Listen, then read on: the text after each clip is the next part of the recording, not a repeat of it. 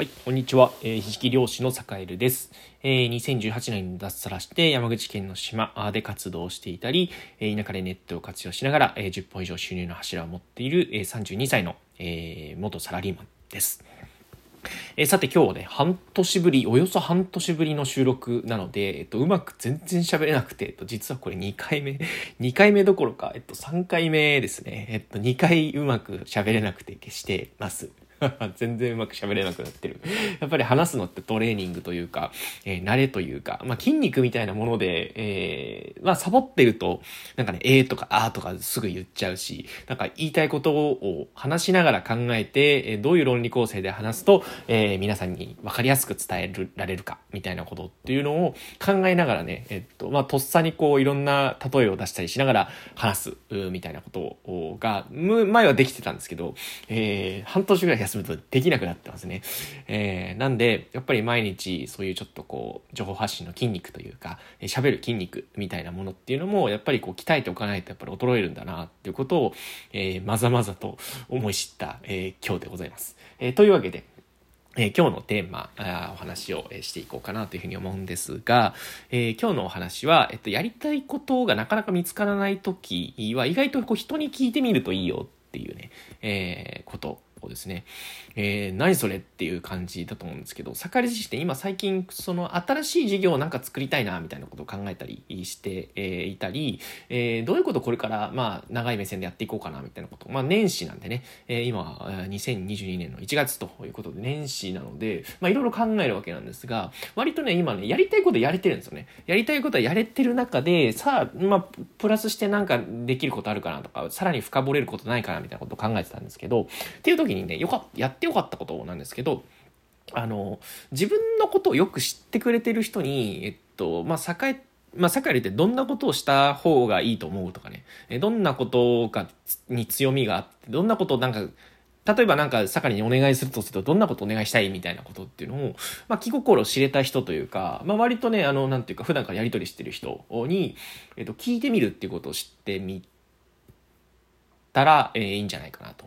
いうふうに思いますね。っていうのがやっぱりそれやってみてよかったんですよね。あので具体的にサカリの場合どんなことが何て言うかねあの気づきだったかというとなんかやっぱ、ね、自分のね強いところというかねあ自分あのあそっかあんま意識してなかったけど例えばねあの言っていただいたことで言うで言うとこう人とのなんかこう関わり方が、まあ、上手っていうふうに言ってていただいたりしたんですよね。まあ、ありがたいことに。まあ、あの、割と一人一人とこう向き合って、えー、その一人一人にとってどういうふうにこう活動を進めていくのがいいかっていうのを、まあ、考えるのが得意だよね、みたいなことまあ、要はコーチングとか、まあ、それこそなんかこう教育的なところっていうのが結構ね、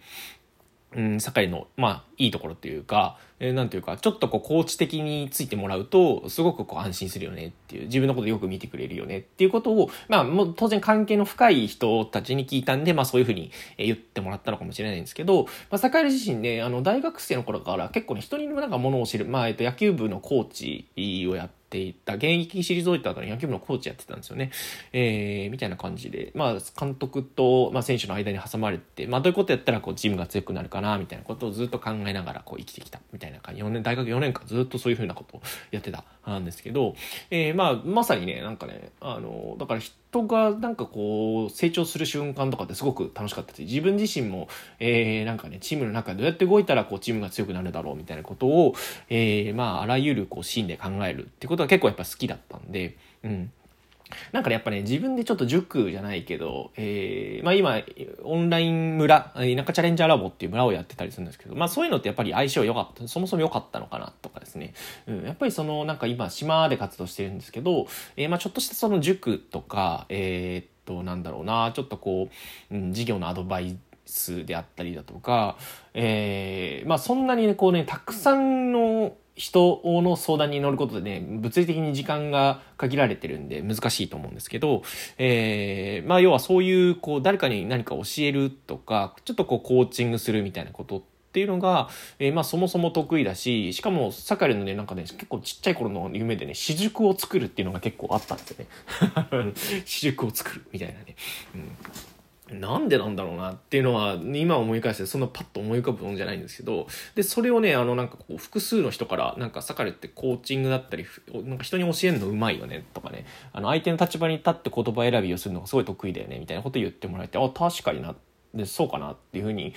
思えたっていうところがあったので、えー、まあ、聞いてよかったなって、なかなかねあん、あんまり最近そういうことを人に聞くっていうことをしてなかったので、えー、やっぱり素直にこう、なんていうか、教えてっていうのって大事だなってことを思いました。なんで、えっと、まあ、なんていうか、今後の方向性が見えないというか、えー、そういう人がもしいたら、ぜひね、えー、周りの人というか、関係が深い、こう、自分のことをよく知ってる人に、えー、話を聞いてみると、意外と、あ自分でこんななんかこう特性あったな、そういえば、あみたいなことに気づけると思うので、ぜひやってみてください。ということで、えー、今日はこんなところで終わりにしようかな。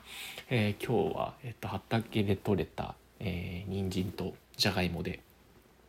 カレーでも作って食べて早めに寝ようかなと思っております。はい、ということで今日も一日お疲れ様でした。えー、わしは明日また、えー、日の出とともに、えー、ひじきの漁に出ていこうかなと思っています。それでは。